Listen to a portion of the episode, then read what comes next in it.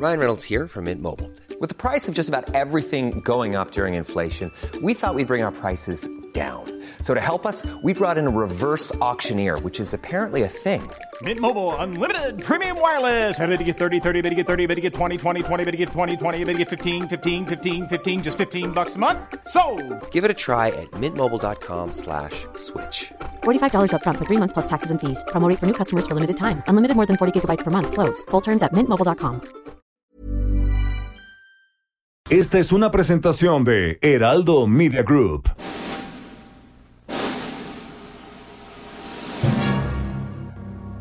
Bienvenidas y bienvenidos a un programa apocalíptico para sensibilidades más allá del rascahuele. Están a punto de entrar a un universo paralelo donde dicen que la distancia es el olvido para ponernos en sintonía con el espíritu melodramático de... Pepe el Toro es inocente con Jairo Calixto Albarrán y Fernando Rivera Calderón. Pepe el Toro es inocente. Pepe el Toro es inocente, un programa que nunca procrastina a pesar de lo que dicen.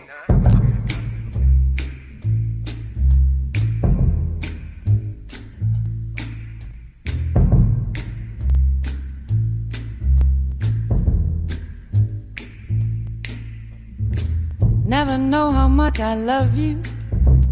Never know how much I care. When you put your arms around me, I get a fever that's so hard to bear. You give me fever. When you kiss me, fever when you hold me tight. Fever in the morning, a fever all through the night. Sun lights up the daytime, moon lights up the night. I light up when you call my name, and you know I'm gonna treat you right. You give me fever. When you kiss me, fever when you hold me tight. Fever in the morning, fever all through the night. Everybody's got the fever, that is something you all know. Fever isn't such a new thing, fever started long ago.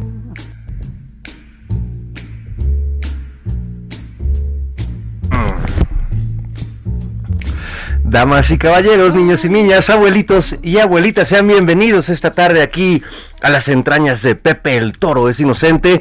Los saluda aquí su amigo Fernando Rivera Calderón de la Barca en que me iré y me da mucho gusto saludar esta tarde a la distancia a mi buen amigo Jairo Calixto Albarrán. ¿Cómo estás, Jairo?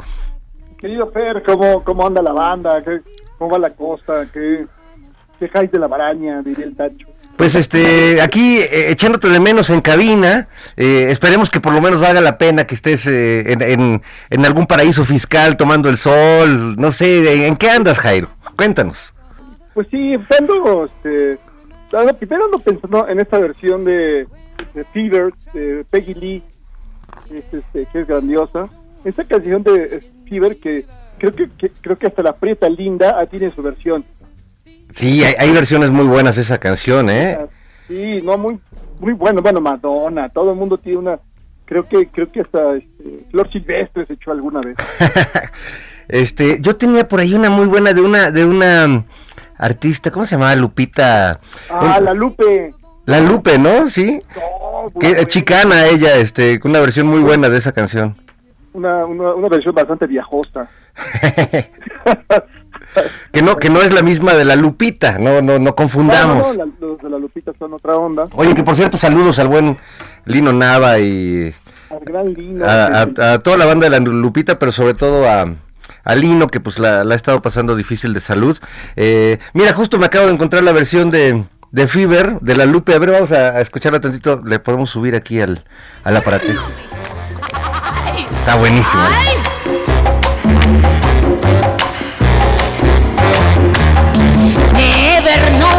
I love you, never know how much I care. And when you put your arms around me, I get the fever that's so hard to bear. You give me fever, I.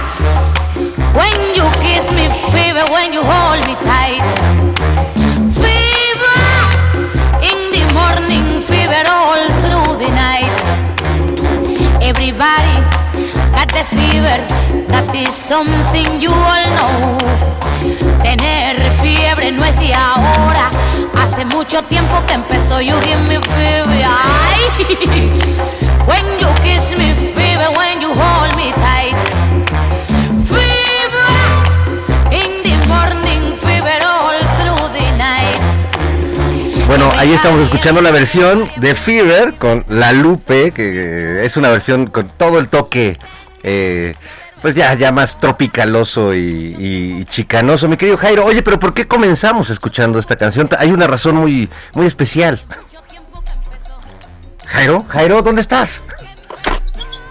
¿Sí está Jairo ahí? A ver, Jairo Calixto Albarrán, Santo llamando a Blue Demon, cambio. Bueno, les cuento yo, eh, en lo que retomamos aquí la voz de Jairo Calixto. Eh, eh, hoy vamos a platicar un poco de esta serie eh, de, están pasando en Netflix, eh, la de Queen's Gambit, eh, o Gambito de Dama, no sé cómo sería la, la traducción así tal cual. Eh, una serie que nos ha gustado mucho, de hecho yo no la había visto, Jairo me la recomendó y, eh, y bueno, es un buen pretexto para hablar sobre eh, eh, este el ajedrez, sobre eh, pues muchos temas que parten del ajedrez y que, y que siendo un juego tan especial pues no- nos ha llamado la atención y vamos a invitar, eh, bueno vamos a conversar con una, una mujer genio, Merlina Acevedo, que además de palindromista pues es una de las mejores ajedrecistas que tenemos acá en México. ¿Ya estás ahí, mi Jairo? Ya, ya te digo, Fer. Ah, qué bueno, yo también ya te escucho fuerte y claro. Exacto, perfecto. Oye, te preguntaba de esta canción porque es parte del, del pues, ¿qué sería de la banda sonora de esta serie, no? Sí, sí, la banda sonora de la de, de Gambito de Dama, que es, eh, que es muy buena, se ubica desde los 50 hasta los 70, ¿no? Está ahí en un viaje Hasta sale pues, de México. aprendizaje. Sale México, ahí donde ocurren ciertas tragedias, sobre todo porque este, destruyen toda la capital. no tiene nada, no tiene nada que ver. Pero bueno, pero este es, es muy interesante. es- es- no necesitas saber ajedrez, no necesitas saber de la- nada del ni qué es el gambito de dama. Pero ahora, está- eh, vaya que, eh, aunque no necesitas saberlo para disfrutar de esta serie, Sí. eh, la verdad es que yo creo que a muchos eh, les ha dado por comprarse su ajedrez o por aprenderlo. Eh, esto le molesta a cierto sector de los que juegan ajedrez que sienten que es un, un juego para elegidos, ¿no? Y que solo quienes dominan las jugadas y los lenguajes y las historias. Pero, Sí, pues la verdad es que qué bueno que se ponga de moda jugar ajedrez. No, eso es más, digo, más divertido que, que se ponga, que se ponga de moda jugar peteca. Es más, es más divertido que el Fortnite, aunque no me lo crean este, todos nuestros amigos centennials. Eso sí, no lo van a creer nunca. No, Pero y, mira, y hay muy buenas Pero historias alrededor del ajedrez, ¿no? No, hay grandiosas. Además, creo que lo que lo que capta esta esta serie es, es condensa en la historia de una de esta chica que es una gran ajedrecista las historias sobre la, la pelea mundial que era el ajedrez eh, en- durante la Guerra Fría, ¿no? Entonces era la Unión Soviética contra Estados Unidos, que fue real. Eh, Esta es una, una ficción, pero en realidad, pues ahí estuvieron. este, Y ahí sí Ulrich perdieron los, perdieron los gringos, ¿eh? perdieron los, los gringos. Luego, bueno, ahí te acuerdas que había ajedrecistas que, rusos que se pasaron al del lado gringo y al revés. Víctor Korchnoi, que hasta llevaba su, su médico brujo. O sea, era, una cosa, era un- era una cosa alucinante. Sí, fue eso es un fenómeno ahí político, sociológico que rebasa por mucho la- la- la- el mero interés en el juego y que creó a unas figuras legendarias, ¿no? Eh, Las últimas, pues yo diría, bueno, pues ya Karpov y, y Kasparov, pero pero sí. antes de ellos, este, Ahí se me fue ahorita. Spassky. Eh, Spassky, sí, toda esta, esta bola Sí, de, de Bobby genios. Fischer, Bobby sí. Fischer, que era el, el maestro. Él es el que peleó contra, bueno, jugó contra la, la computadora, ¿no? Sí, contra Big Blue, que al final le ganó, pero bueno. Eh, pero bueno, el chiste es que también estas élites siempre queriendo apoderarse del, del juego, ¿no? Sí, Entonces, si tú no sabes, no, no te... Es como los que ahora dicen, no, si no viste los 800 partidos de Maradona y no lloraste cuando, pues, pues no, no puedes, no puedes, no puedes lamentar su muerte. tu dolor no es legítimo. Si no es legítimo, si, si no lloras como Valdano, ¿no? no, pues no qué jugaste- pasó. Si, si no le pasaste un, un- el clásico pasecito a la red. Es decir, te- tenemos nuestras exageraciones. No, y además, Igual- este, perdón, en México el, el ajedrez es un es un juego deporte el también popular, o sea, baste irse los fines de semana, bueno, sobre todo cuando todavía este todos todo mundo andábamos en la calle, eh, ahí en la Plaza José Martí, atrásito de la Ándale. Alameda, pues siempre se junta toda la banda a jugar y hay hay este boyeristas como yo que vamos a ver y, y unos eh, viejos lobos ahí de del ajedrez, ¿no? Sí. No, se juega de apuesta, es como luego como jugar este, este hand- handball, ¿no? Sí, lo- hay, hay peones cachirules. Ya ves que aquí todo lo que tocamos este, se pervierte hasta hasta el, el juego maestro. hasta el gran juego del pero creo que, que eh, esta esta serie va a llevar a mucho a mucho público a acercarse al ajedrez irán en, en bola y luego irán desapareciendo porque también es muy exigente no pide mucho no mucha concentración mucho estudio Pide mucho de lo que cada vez hay menos en, en esta época, Sí. que es este concentración, ¿no? Eh, Sí. El ajedrez es, es, eh, algo que va contra la dispersión. Eh, los mejores ajedrecistas Exacto. son los que entran en este... en- de hecho, se ha hablado, ¿no? Como que cuando juegas ajedrez entras en otra dimensión del tiempo donde y, y la serie creo que eso lo, lo retrata muy bien, ¿no? Como, como cuando ella está jugando, ¡fum! entra como en un viaje mágico y misterioso al No, pasado claro. y al futuro, porque además tiene que, como buen ajedrecista, pues ir este 5 o 10 jugadas adelante que el oponente, ¿no? yo veo dos nada más dos Yo- no más no más no, pues, no, Ah, Javi, miopía. ya la tercera ya me quiebro me quiebro Sí, no, está, está tremendo.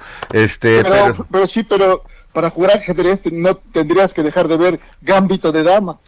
claro. Para, Y otra cosita, descargarte una aplicación, este, hay unas muy buenas, ¿eh? Para quienes quieran comenzar, Sí. eh, hay unas muy didácticas que te van marcando eh, el movimiento posible de, de las diferentes piezas. Yo, yo cuando era niño me encantaba, pero, pero mi papá se desesperaba mucho porque pues yo agarraba el caballo para jugar con, de caballito y agarrar la torre para hacer ahí mi castillo y, y los peones pues eran soldaditos, entonces mi papá se, se jalaba Como- los cabellos. como Miguelito. Pero mira, con ese inicio tan tan deplorable, este, tengo tan, tengo también mis historias en el ajedrez, mi Jairo. Ah, no, tuvo todos eh, eh, peleando con campeones. Sí, ya, ya lo platicaremos al ratito con, con Merlina para este poderle presumir algo a nuestra invitada, porque es un derroche de talentos. No, todos los talentos, o sea, agarró todo. Agarró todo, no nos dejó nada, Jairo. No, no, que- como la pinora dice, toma todo y, y todos pierden. Exacto. Ella ganó. Todos perdimos y ella ganó todo. Oye, como, como No. esta, esta semana lo que se llevó todas las palmas y las columnas, pues fue el, el tema de la partida. Este, no es que no lo esperábamos, pero sí fue antes de lo, de, que cualquiera lo imaginara, ¿no? De Maradona. No, pues la verdad que siempre pensamos que, que- ya se estaba tardando, porque sí llevaba una vida disipada, una vida azotada, una vida... Pues él vive una vida loca. Y, y el cuerpo, pues ya el cuerpo ya no resiste. El, puer- el puerco, sí. El puerco humano, ¿no? Sí, Pero- pues, este... Pero siempre es sorpresivo y terrible la noticia. Yo, no pu- la verdad, la verdad, yo a, la- a las 11 de la mañana de ese día asiago, no lo podía creer. Yo dije, no, este está jugando porque quiere que le demos una lana. Seguramente quiere estar está juntando un billete. Y no, sí se, se, se adelantó. O sea, se nos adelantó el gran Diego Armando Maradona. Se- se- eh, y terrible porque pensaba que este año para la las, la cultura argentina ha sido devastador, o sea, se murió Ah, Quino, no. Qui- que era como el Maradona de, la caricatura, ¿no? Y De se la caricatura. Y se murió Marcos Moonstock, que siendo de Lelutiers, pues también era un personaje Sí, claro. este, muy querido y muy respetado. Y estos tres eran, o sea, se, se les fueron los tres grandes de siempre en domingo. Sí, sí, sí. Sí, no. No, güey, sí. no, no, no, digo, nada más que nos faltaba que se fuera Yuyito, que se fuera este eh, alguna de esos vedettes memorables, pero no, afortunadamente no.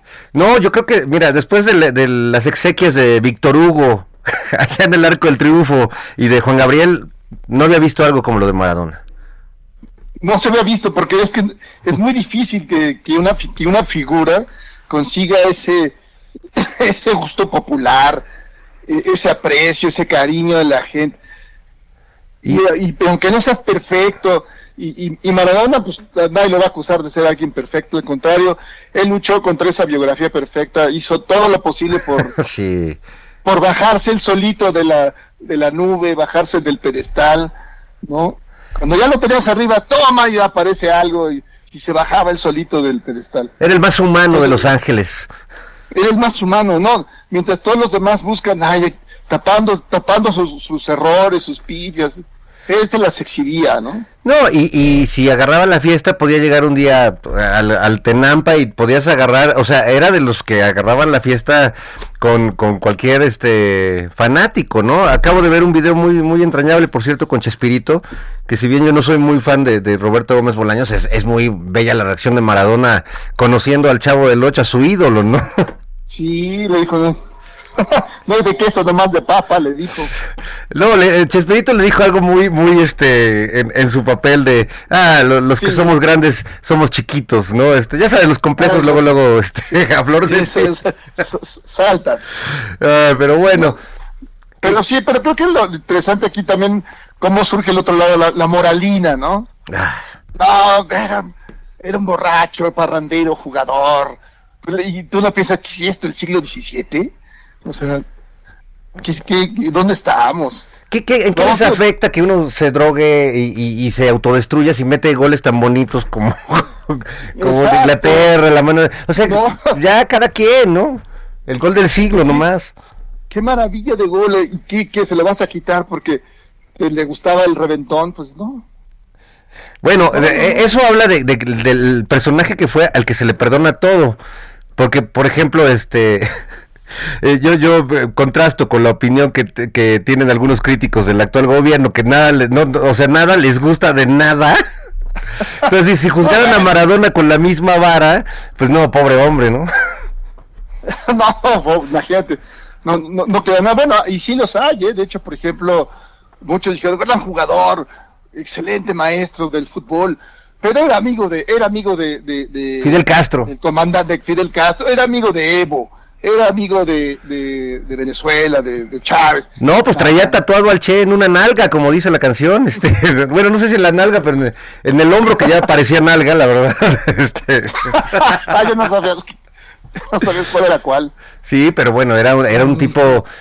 Mira, es este bonito caso de gente de izquierda que vive como magnate de los Emiratos Árabes, pero, pero con, un- con una conciencia social bien fuerte.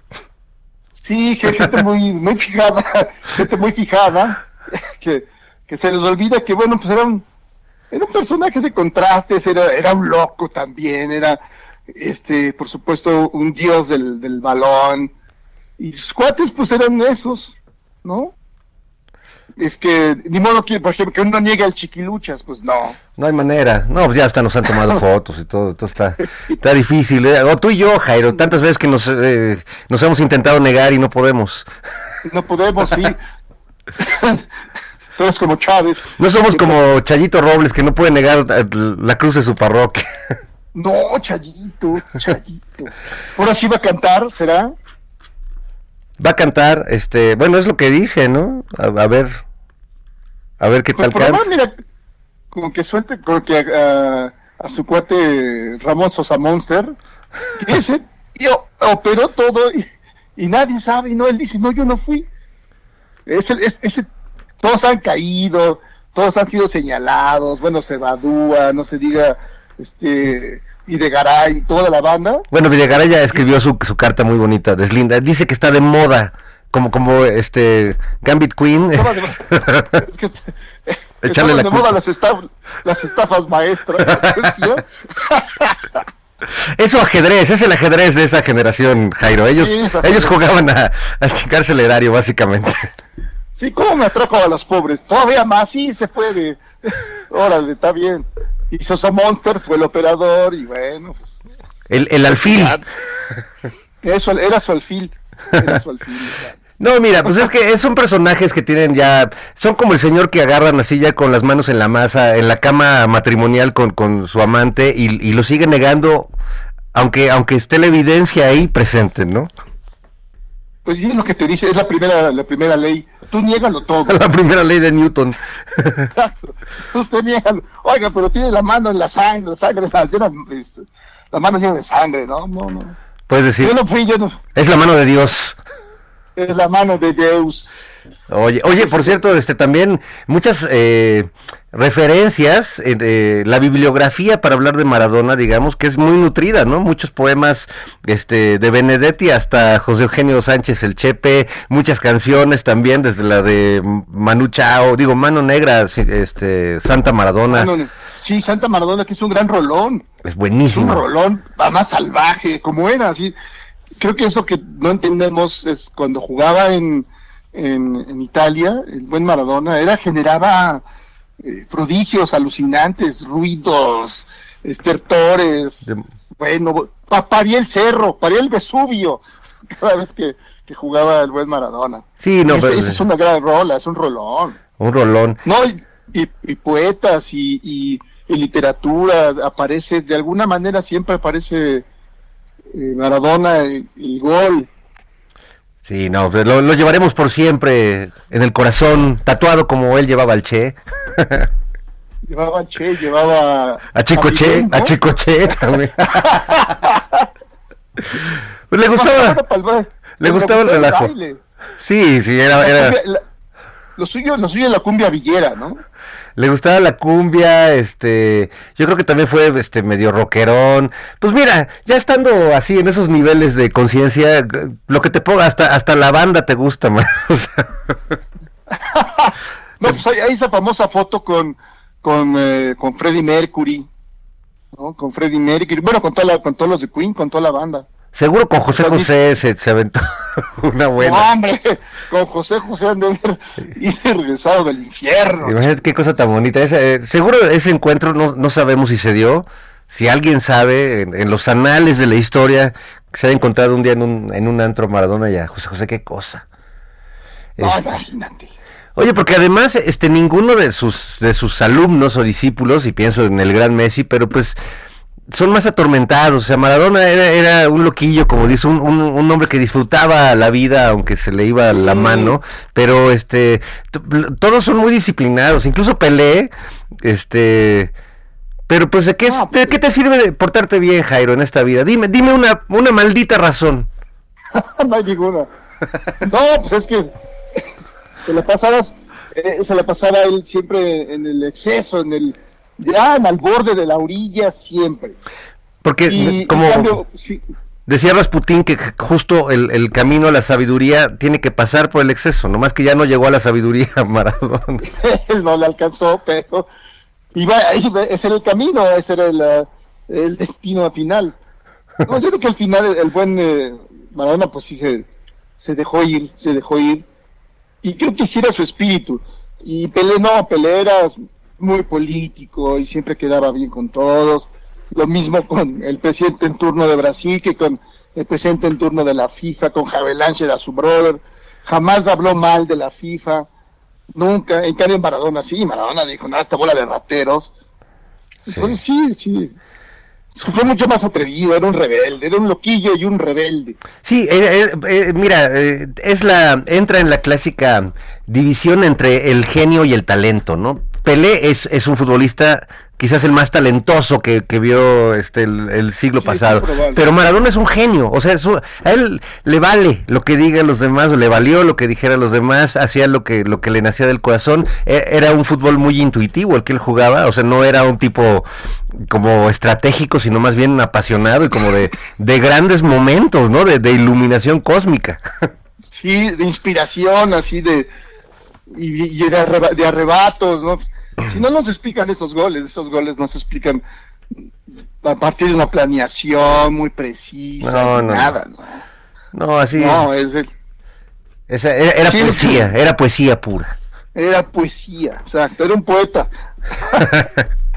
Un poeta de, de- de- de la cancha y bueno, pues así recordando, ya, ya sabemos que todos están ya casi hasta el gorro de recordar a Maradona, pero no queríamos, no queríamos dejar pasar por alto este tema, Mijailo. Vamos a hacer una, una breve pausa Venga, venga. Y, y regresamos aquí a Pepe el Toro es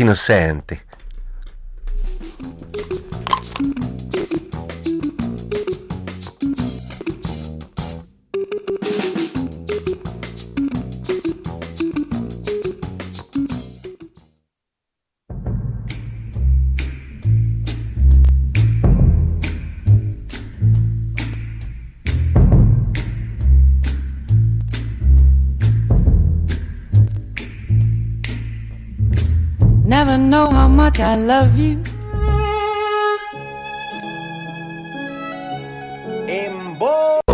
Pepe el Toro es inocente, un programa que nunca procrastina a pesar de lo que dicen.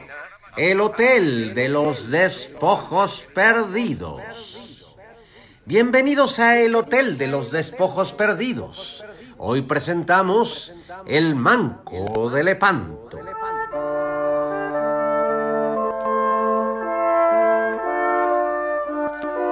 A finales de 1571, el Imperio Otomano se enfrentó contra la Liga Santa en la feroz batalla de Lepanto, donde el soldado Miguel de Cervantes Saavedra recibió metralla en el brazo izquierdo y con ello se ganó el mote de El Manco de Lepanto. Mucho se ha hablado acerca del paradero del brazo herido. Mientras unos dicen que se convirtió en el brazo armado de la Real Academia de la Lengua, otros afirman que nunca abandonó el cuerpo del escritor, pero quedó como escroto momificado. Lo cierto es que el brazo de Cervantes se embarcó a la Nueva España y terminó escribiendo cartas de amor a Quijotes y Dulcineas bajo los arcos de la plaza de Santo Domingo. Esto fue el Hotel de los Despojos Perdidos.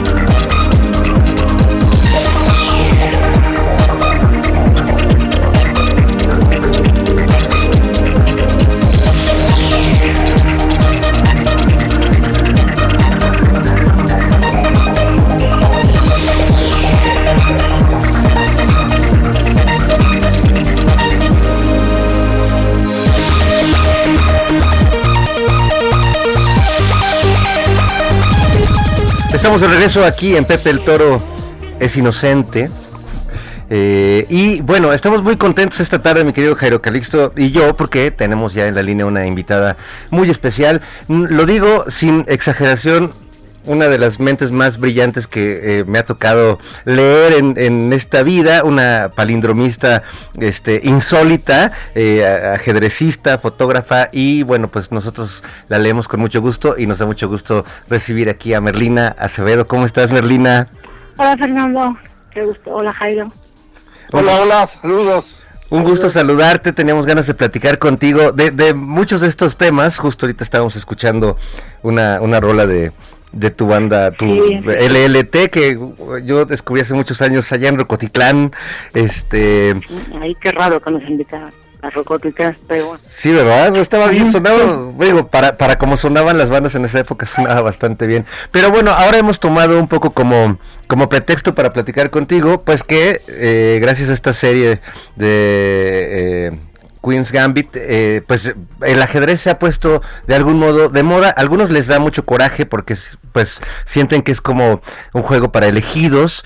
eh, pero bueno, yo creo que tampoco está mal que, que se juegue más. ¿Cómo, ¿Cómo lo ves? Y bueno, pues gracias por estar con nosotros.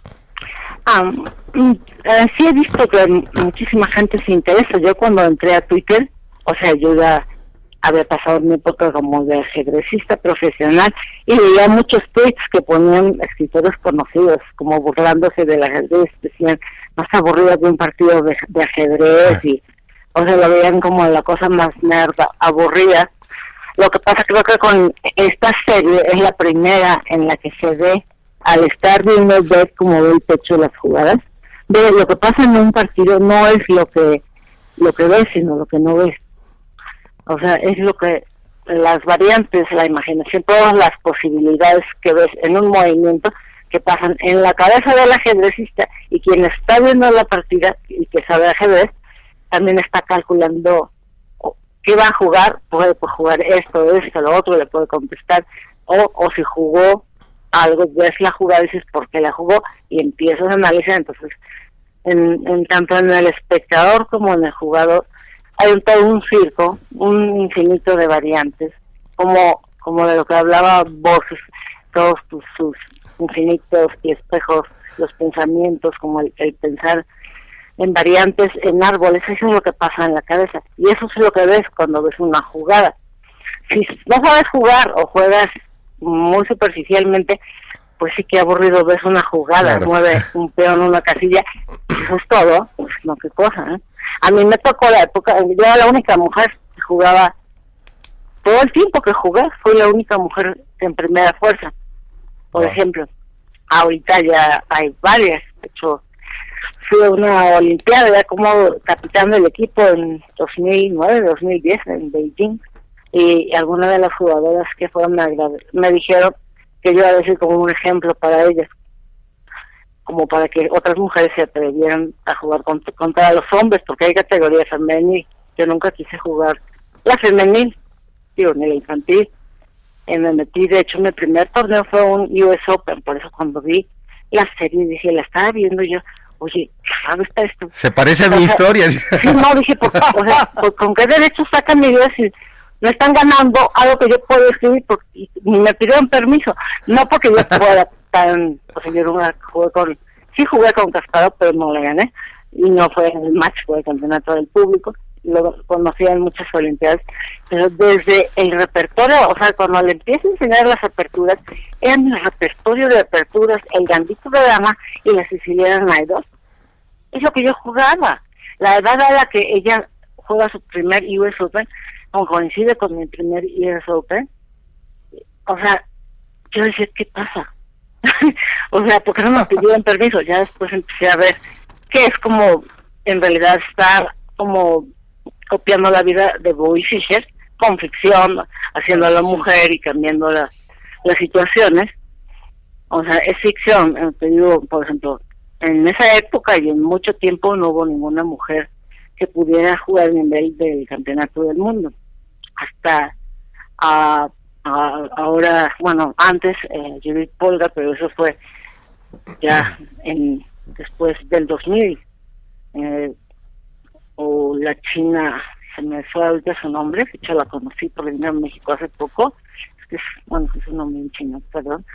Eh, no había mujeres que pudieran competir con el campeón con el campeón del mundo pero siempre me preguntan ¿qué las por qué las mujeres no juegan bien o qué lo que Hmm. pasa es que por ejemplo a mí nunca me quiso enseñar mi papá no porque machista de que tú no vas a jugar bien o algo sino simplemente el hecho de pensar de que tu, tu niña se vaya a meter a un juego. Lleno de haya mucho vago mucho erudito sí pero dos mil hombres en un torneo puros hombres.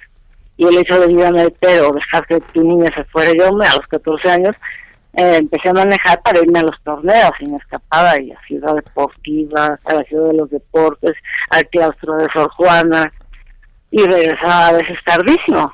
Mis juegos normalmente eran muy largos, siempre me echaba a las dos horas. Se jugaban normalmente, por ejemplo, a dos horas para 40 jugadas, yo siempre llegaba a las dos horas, que en realidad son cuatro, porque son dos y dos de cada quien, y dos juegos, como juega Bet en, en, en la serie, pues normalmente eran dos juegos al día en los torneos tipo US Open, en los campeonatos mundiales eso solo se juega uno diario y hay días de descanso. Yo llegué a, como jugadora a, a dos olimpiadas, en fin, a, a otros torneos. Qué Yo maravilla. digo, en, un US Open, en un US Open también fui y gané un premio en efectivo. Eso yo lo había comprado antes de la serie, para que alguien no crea que ahora estoy inventando cosas, ¿no? Ahorita que salió la serie, o sea, yo he hablado de ajedrez desde que entré a Twitter. Te creemos, Merlina, lo sabemos además, Jairo. Sí, es, es muy interesante y sí, yo creo que va a servir para que muchas mujeres, sobre todo, se animen a, a jugar ajedrez, porque presenta la posibilidad de que una mujer puede competir igual que los hombres. De hecho, lo pone como un reto, yo creo. Y ahorita que estamos en pandemia, muchas personas encerradas, pues que es más propio para no sentir el encierro, es este juego o deporte, que de hecho que, que hace como que te crea un mundo, un mundo aparte de este. Entonces vas, sales entrando en tu mente, te crea un mundo diferente. No, ojalá, ojalá y muchas eh, eh, niñas empiecen a jugar. Jairo, querías preguntar algo. Sí, este, Merlina, en la, en la serie vemos a este personaje, a Beth, eh, Beth Harmon, cómo en la, ve las jugadas, cómo se le aparecen, digamos, en, visualmente en el techo los, la- las, las figuras del, del juego y se van moviendo, etcétera. Y tú ahorita lo que contaste era un poco decir, pues, yo sí veo eso, yo sí veo eso. Sí, pero yo lo veo como de frente, no arriba. Sí, de cuenta como en una pantalla.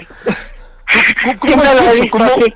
Se me presenta como si fuera una pantalla de cine y ahí no es que se muevan solas, sino que tú las mueves, como si se te presenta Ujú. un Claro, tablero claro, claro, sí. y empiezas a mover. Pero eso, yo supongo que a, a todos los jugadores tienes, tienes que ver el tablero y mover todas las piezas hasta muchas jugadas adelante porque no puedes tocar las piezas en, en torneos. O sea, tienes que calcular las variantes, ver las posibilidades. eh, entonces, te acostumbras a tener como un tipo de pensamiento abstracto que se parece mucho al pensamiento en que se hace en palíndromos. Yo los hago Claro. como muy rápido, porque para mí un palíndromo es como una jugada de ajedrez, no como un juego. Entonces, eh, los palíndromos son mucho más fáciles que un juego de ajedrez. Es como una sola jugada. Porque ah, sí, se construyen de ida y vuelta, ¿no? Tienen esta cosa de que también en el juego eh, tú estás viendo o estás previendo cómo puede terminar y el palíndromo justo se, se construye del final hacia el principio y del principio hacia el final, ¿no? Yo ah, hago los palíndromos, me imagino. Ahí, Sí, ahí, ahí se cortó, creo que se cortó. a ver si podemos Ahí estás. Merlina, no. No, la retomamos la, la llamada. ¿Qué- Oye, interesantísimo esto también de la conexión, que es así, no, no, no lo había pensado entre pues el, el, eh, el ajedrez y la construcción de un palíndromo, ¿no? Que, que requiere Claro, también no, esta, sí. esta mirada de, de ida y vuelta. Sí, no, es que yo, yo no me imagino, me cuesta mucho trabajo construir algo así, que atrás para adelante, adelante para atrás, para que, y que tenga sentido. Puedes empezar con Anita Lava Latina, y ya de ahí, este, de ahí hay un universo de no, no posibilidades. ah, ya, ya te tenemos, Berlina. atrasado de noticias, Jairo. ¿O quién dijo eso? no, yo, lo, yo le dije que con ese puede empezar. No, esa es buena idea, voy a Anita ya no lava la tina. Anita lava lona, ya no lava la tina. Pero sí puedes empezar con ese Jairo. ah, eh, sí, sí veo, veo eso, de hecho cuando también pinto cuadros, antes me quedaba viendo directamente la pared blanca hasta que se me apareciera algo. Ahora veo esa misma pantalla que usaba para el ajedrez, la veo en los palíndromos. De hecho, los palíndromos los hago casi siempre andando en bicicleta, fija, o mientras me baño. Mientras me baño, como yo creo que porque al estarte bañando, pues no puedes estar haciendo otra cosa, porque no te sales de la regadera. Entonces tengo tiempo de ponerme la pantalla en la mente y empiezo a mover las letras como las piezas. Y así, como que no me siento a escribir palíndromos, sino que los empiezo a mover en mi cabeza y es lo que me divierte Qué maravilla. si me aburrieran o para mí fuera una preocupación o co- como, como una tarea, no lo sabía, este, me la pasaría nada más pintando. Porque además haces palíndromos bilingües, entonces eso tiene, digo, pa- para los que solo Sobre hablamos para una lengua, es tremendo, ¿no? O sea, como que- ya, sobre todo es que hablo muy poco en inglés, entiendo todo y estudiaba mucho libros de ajedrez en inglés porque entiendo todo. Ah, y también estudié otra cosa que se parece conmigo a la película de Karen es que no, porque yo también me puse a estudiar ruso, eh, ruso intensivo en el CELE. Entonces, ahorita ya se me olvidó todo. Y me llevaba con los puros, los puros jugadores rusos en las Olimpiadas. Se me, me sacaban a pasear, ellos iban de bar en bar, yo no tomaba, estaba muy chiquita y además no, no me gustaba, era muy responsable, no, yo tengo que jugar. De hecho, me, o sea, me quedaba mucha culpabilidad si me desvelaba, pero no salía, me quedaba ana- analizando a ver con quién me tocaba, los buscaba sus juegos, pero antes no era con computadoras, entonces tenías que llevarte libros, buscar si había algo. No. Era como mucho más rudimentario, pero el método de pensar pues es, es el mismo. Oye, y, Y cuéntanos, ay, perdón Jairo, este... es, eh, No, no, no, adelante. Iba, iba a preguntarte de cuando jugaste con Kasparov, si fue eh, en el 2010 cuando vino acá a México con Karpov o fue en otro momento. Sí, no fue en ese momento cuando dio las simultáneas, en, en su lado éramos como cinco personas. Yo, Y yo estuve, dio- yo jugué contra él en la UNAM, en, en unas que hicieron en la, en la UNAM.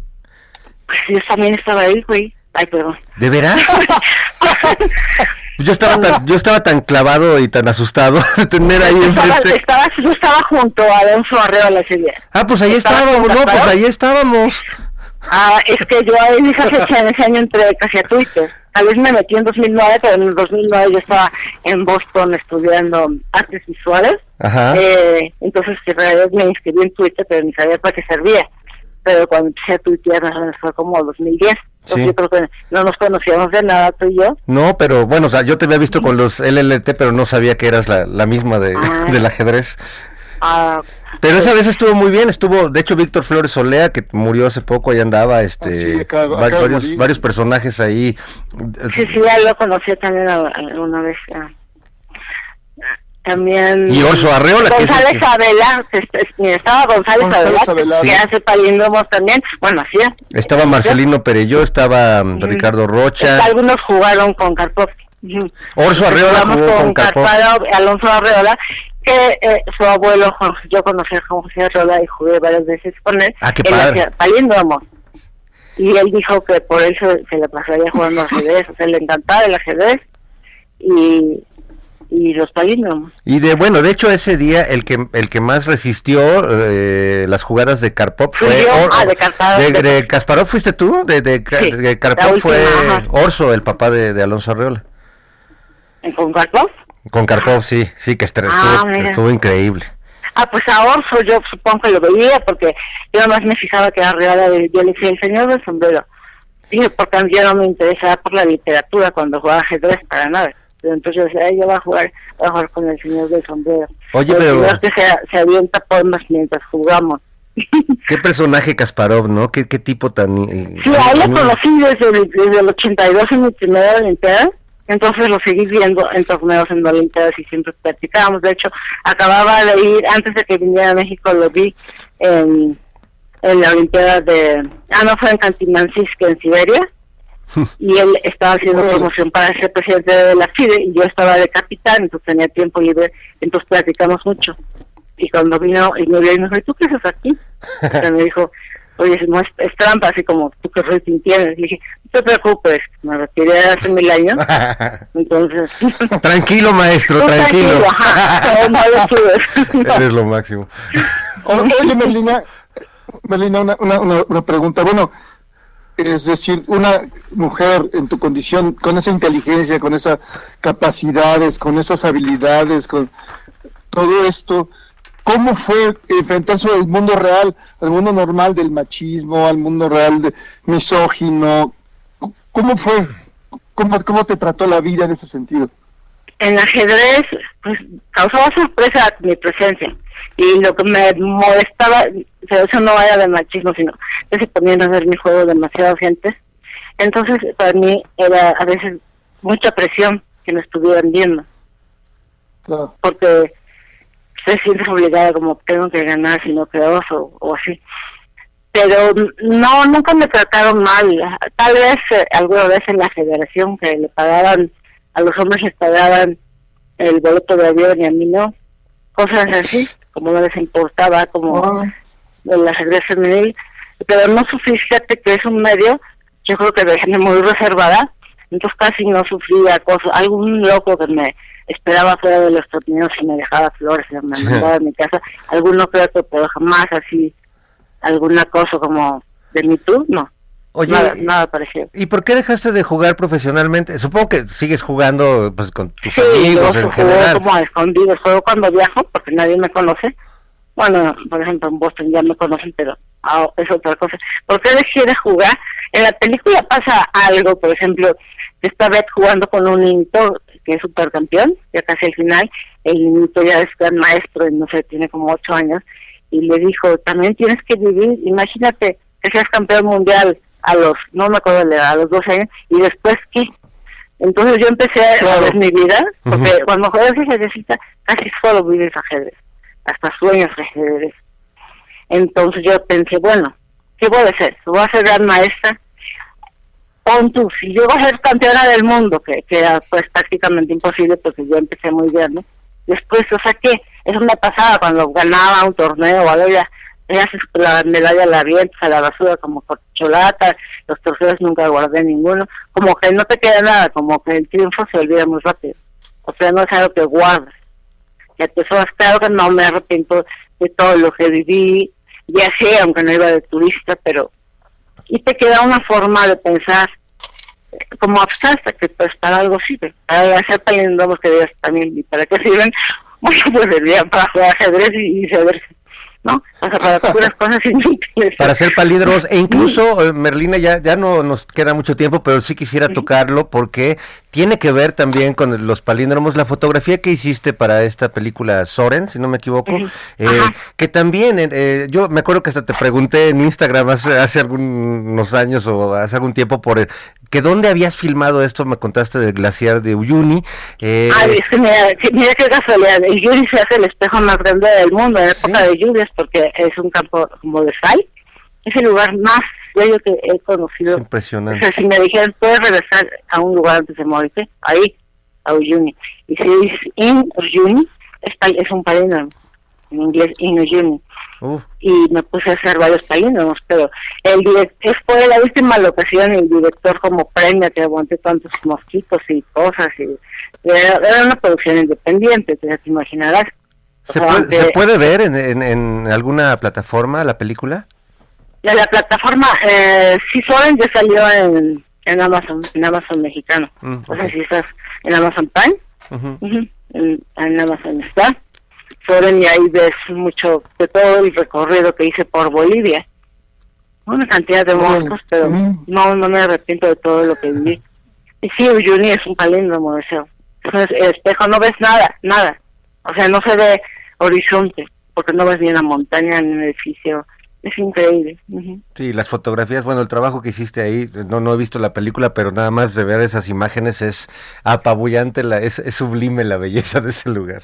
Sí, para quien no haya visto, si, si googleas como Uyuni y arroba Merlina Acevedo, pues me imagino que aparecen imágenes de Uyuni en Instagram o, de, o, o en Twitter y sus palíndromos. No, pues no se las pierdan.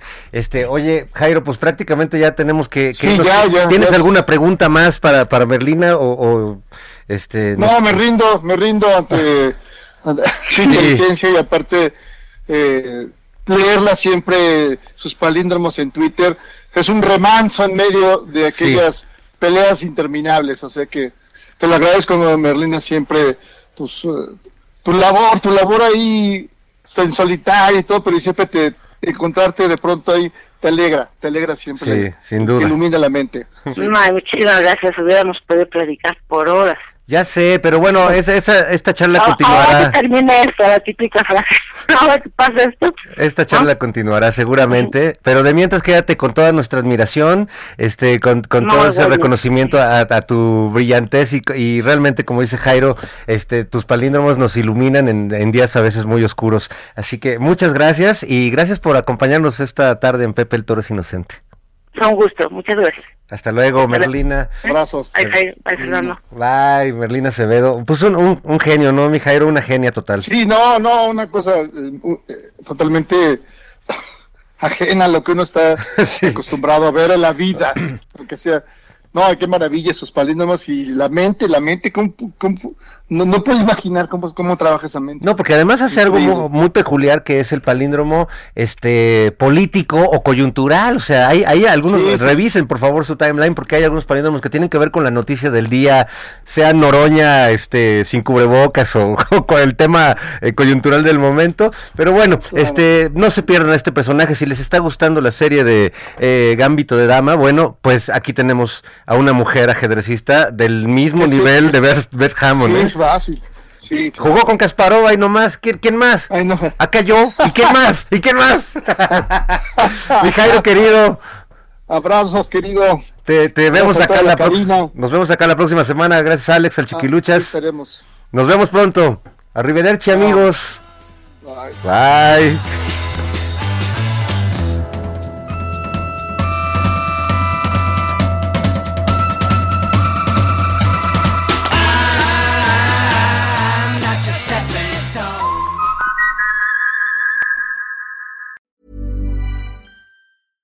Ever catch yourself eating the same flavorless dinner three days in a row? Dreaming of something better? Well, HelloFresh is your guilt-free dream come true, baby. It's me, Kiki Palmer. Let's wake up those taste buds with hot, juicy pecan-crusted chicken or garlic butter shrimp scampi. Mm. Hello Fresh. Stop dreaming of all the delicious possibilities and dig in at HelloFresh.com. Let's get this dinner party started.